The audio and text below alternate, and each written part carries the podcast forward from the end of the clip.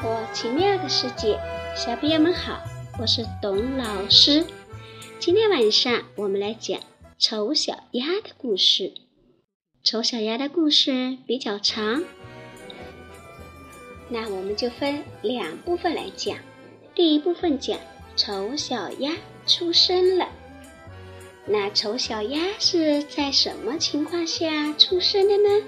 我们来开始听故事吧。丑小鸭在森林的深处，一只母鸭正坐在它的巢里，它的小鸭子们即将被孵出来了。终于，蛋一个接一个的裂开了，一只只可爱的小鸭子跳了出来。小鸭子们嘎嘎嘎的叫着，母鸭高兴极了。这时，母鸭一回头，发现最大的那枚蛋还没裂开，于是它又坐回巢里。一只老鸭子正好走过，它说：“喂，你还坐在那干什么？”你的小鸭子不都已经出来了吗？母鸭说：“啊，还有一枚蛋还没裂开。”老鸭子走过去看了看那枚蛋，说道：“这个蛋这么大，肯定不是你的蛋呐，说不定是火鸡的蛋呐。”母鸭不太相信，老鸭子又说。你最好不要去管它，去教其他的小鸭子游泳吧。不，我要再多坐一会儿。母鸭说着，又坐了回去。又过了几天，这枚大蛋终于裂开了。哎呦，这小鸭子！长得真是又大又丑。母鸭看着它说：“它会是火鸡的孩子吗？”母鸭也开始怀疑起来。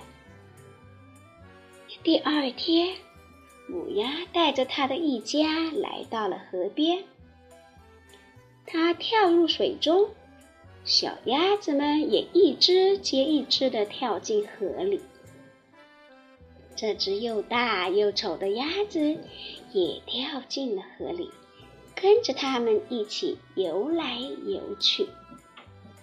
母鸭看见了，心想：“太棒了，那不是火鸡的孩子。”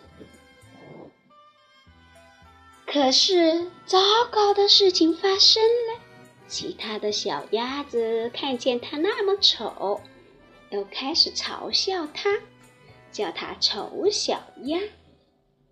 后来，所有的小鸭子都开始欺负它。大家只要看见它，就追它、啄它，就连给它们喂食的女孩也把它踢到一边去，只是因为它长得很丑。这只可怜的小鸭子。只好每天躲在角落里，伤心的哭泣。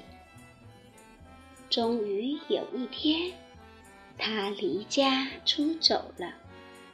天黑了，他来到一片沼泽地里，这里住着许多野鸭。小鸭子又累又饿。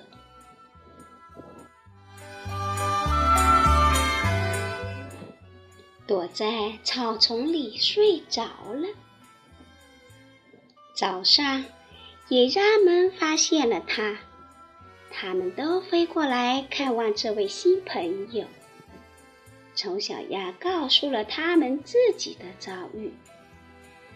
野鸭的首领很同情他，他说道：“嗯，你是很丑，不过我们不在乎。”你以后就住在这里吧。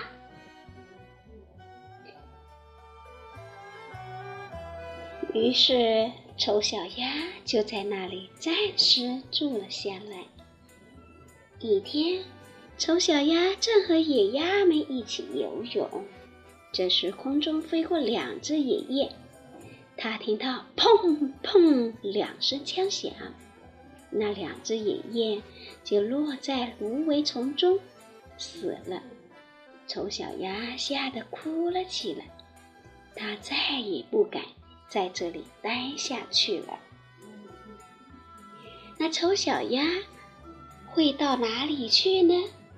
我们明天晚上继续讲出走后的离丑小鸭，它又遇到了哪一些遭遇？后来他能不能找到自己的伙伴呢？小朋友，我们来听听《丑小鸭》这首歌。明天晚上继续听丑小鸭的故事。